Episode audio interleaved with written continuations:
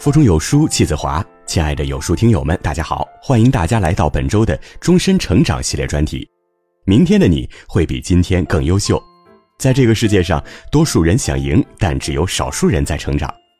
成长的过程纵然是痛苦和漫长的，但是每一点微小的改变都是成功的累积。本周呢，我们将从婚姻、家庭、职场、人际、情绪、个人成长六个维度，带大家遇见更好的自己。现在和有书君一起来听。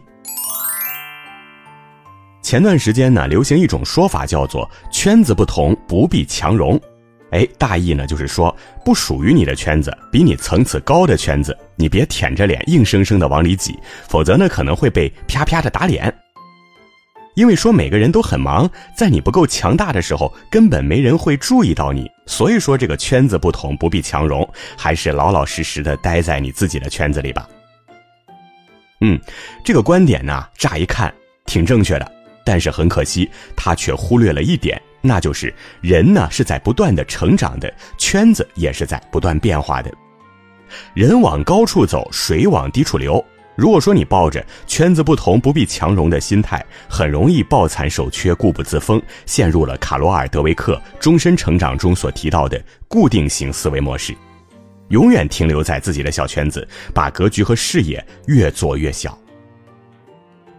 越是不同的圈子，越是需要你抱着不断成长和学习的心态，去抛弃自己的玻璃心，去融入各种各样不同的圈子。直到有一天呢，你回头一看，哎，发现原本的那个小圈子已经被你抛在后边了，而站在山巅的你呢，看到的是不一样的风景。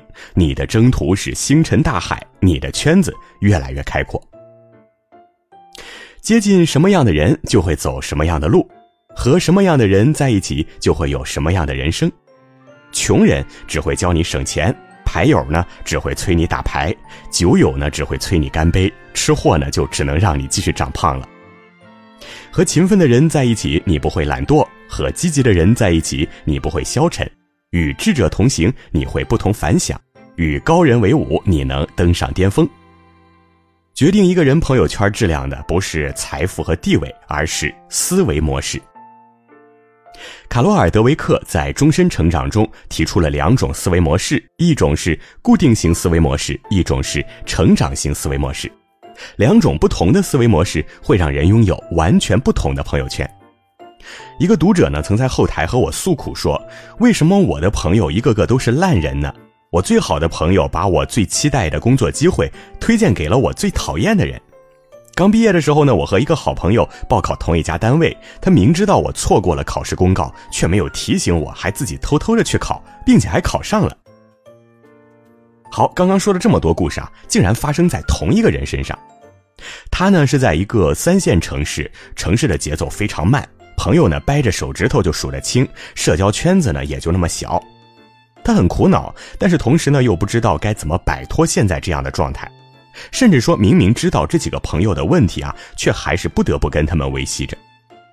我问他：“你为什么不试着去交一些新的朋友？现在的互联网这么发达，找到一个新的社交圈子并不是那么难的事儿。”他沉默了半晌，说：“圈子不同，不必强融。”哎，我一时无语啊！突然明白了，让他自己陷入困境的不是他身边的环境，而是他自己。跟他聊天呢，我瞬间想到的是另一个人，那就是我的助理小米。跟上面那个读者一样，他也是我微信公众号的读者，也是在一个三线城市，是一名普通的教师。一次偶然的机会呢，他加了我的微信。我呢是在北京，有车有房，这两年呢是通过打拼，也算是多多少少有一些名气了。按照我们传统的观点来说，我跟他根本不是一个圈子的人。按照圈子不同不必强融的观点来说，他应该不搭理我才对。但是呢，他非常礼貌但又热情洋溢地表达了他想要跟着我学习、帮我做事儿的愿望。我恰好在这个时候手头的琐事儿也比较多，就让他帮我处理一些简单的事务，同时呢，也教他怎么写作。让我没有想到的是，小米的执行力很高，并且呢，非常善于为人处事，不越界，但同时呢，又能事事的想在前边。老实说，他的文字基础比较差。但是呢，他展示出惊人的执行能力，把我交代给他的任务都完成的非常好。只有半年的时间，他的写作水平得到了突飞猛进的进步，同时呢，也对新媒体的很多事情已经处理得驾轻就熟了。作为一个过来人，我当然知道，在这个迅速成长的背后，是下了班之后的一个个晚上，他不停的在学习，不断的深入的研究。如今呢，我们虽然没有见面，但我能够非常信任的把很多事情交给他。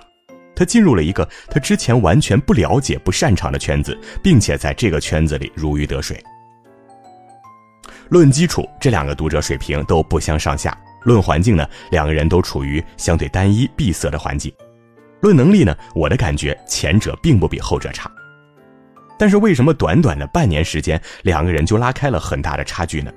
所以说，在我看来，并没有那么多的圈子，向上生长的路径也没有那么的拥堵。关键是看你怎么想，怎么做。人有内向和外向之分，也有积极和消极之分。卡罗尔·德维克在《终身成长》中还告诉我们，人呢通常有两种思维模式，那就是固定型思维模式和成长型思维模式。对于成长型思维模式的人而言，我们对这个世界充满好奇，所以说总是在不断的寻找机会进入不同的圈层。我们并不是去刻意的融入别人的圈子，而是通过更开放的心态，发现更多优秀的朋友和老师，从他们身上找到一面镜子，照见自己的不足，借鉴他们的思维模式。